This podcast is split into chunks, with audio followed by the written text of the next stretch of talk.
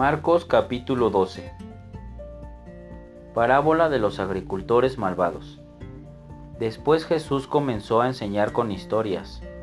Un hombre plantó un viñedo, lo cercó con un muro, cavó un hoyo para extraer el jugo de las uvas y construyó una torre de vigilancia. Luego les alquiló el viñedo a unos agricultores arrendatarios y se mudó a otro país.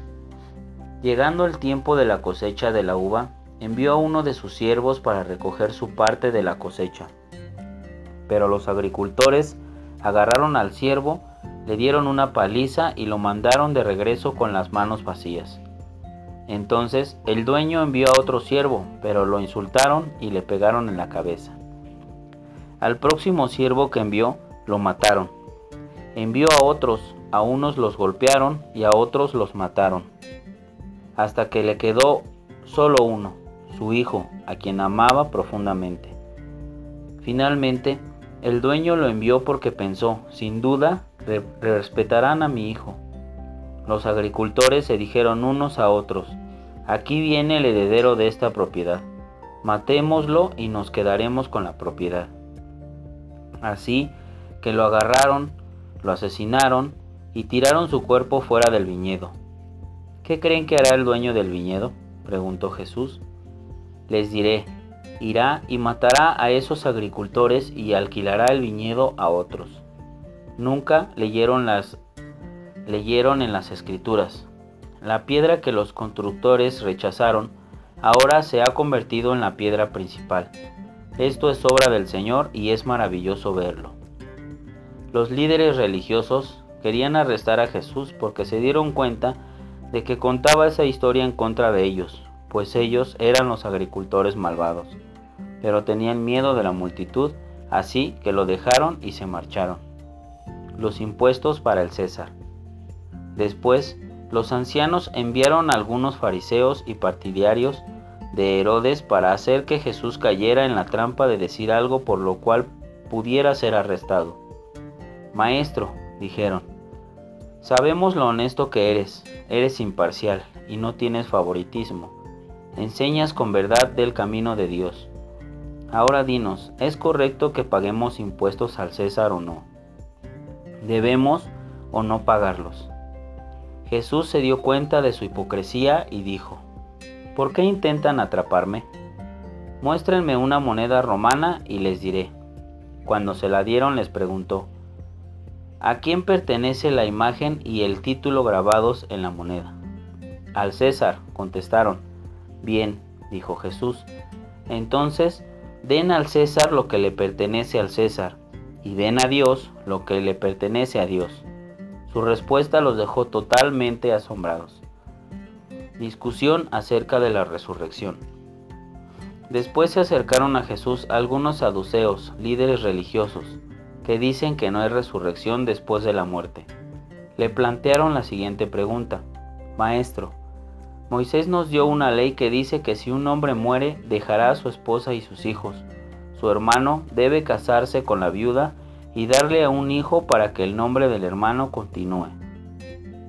Ahora bien, supongamos que había siete hermanos. El mayor se casó y murió sin dejar hijos. Entonces el segundo hermano se casó con la viuda, pero también murió sin dejar hijos. Luego el tercer hermano se casó con ella lo mismo sucedió con los siete, y aún no había hijos. Por último, la mujer también murió. Entonces dinos, ¿de quién será esposa en la resurrección? Pues los siete estuvieron casados con ella. Jesús contestó, el error de ustedes es que no conocen las escrituras y no conocen el poder de Dios. Pues cuando los muertos resuciten, no se casarán ni se entregarán en matrimonio en este sentido, serán como los ángeles del cielo. Ahora bien, en cuanto a los muertos resucitarán, ¿no han leído acerca de esto en los escritos de Moisés, en la historia de la zarza que ardía? Mucho después de que Abraham, Isaac y Jacobo, Jacob murieron, Dios les dio, le dijo a Moisés, Yo soy el Dios de Abraham, el Dios de Isaac, el Dios de Jacob. Por lo tanto, Él es Dios de los que están vivos, no de los que están muertos. ustedes han cometido un grave error. El mandamiento más importante. Uno de los maestros de la ley religiosa estaba allí escuchando el debate.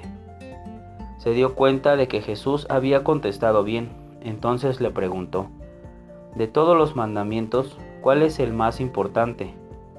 Jesús contestó, el mandamiento más importante es, escucha, oh Israel, Señor de nuestro Dios, es el único Señor. Ama al Señor tu Dios con todo tu corazón, con toda tu alma, con toda tu mente y con todas tus fuerzas.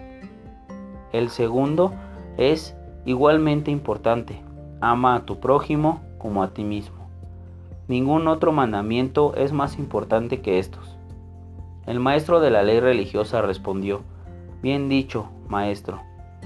Has hablado la verdad al decir que hay solo un Dios y ningún otro.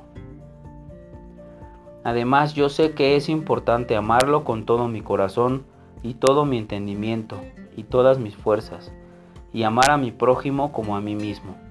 Entonces, es más importante que presentar todas las ofrendas quemadas y sacrificios exigidos en la ley.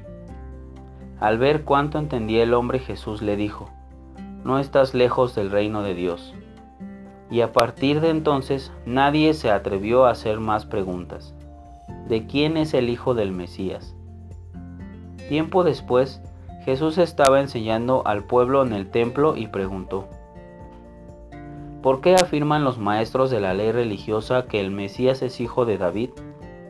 Pues el propio David, mientras hablaba bajo la inspiración del Espíritu Santo, dijo, El Señor le dijo a mi Señor, siéntate en el lugar del honor a mi derecha. Así que humillé a tus enemigos hasta que humille a tus enemigos y los ponga por debajo de tus pies, ya que David mismo llamó a Mesías mi Señor. ¿Cómo es posible que el Mesías sea su hijo? La gran multitud se deleitaba al escucharlo.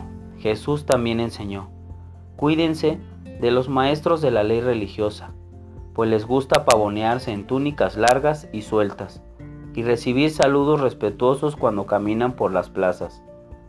Y como les encanta ocupar los asientos de honor en las sinagogas y sentarse a la mesa principal en los banquetes. Sin embargo, estafan descaradamente a las viudas para apoderarse de sus propiedades y luego pretenden ser piadosos haciendo largas oraciones en público. Por eso serán castigados con más severidad. La ofrenda de la viuda. Jesús se sentó cerca de la caja de las ofrendas del templo y observó mientras la gente depositaba su dinero, pues ricos echaban grandes cantidades entonces llegó una viuda pobre y echó dos monedas pequeñas.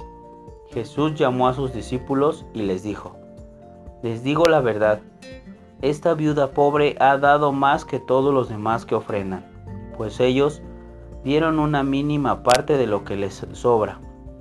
Pero ella, con lo pobre que es, dio todo lo que tenía para vivir.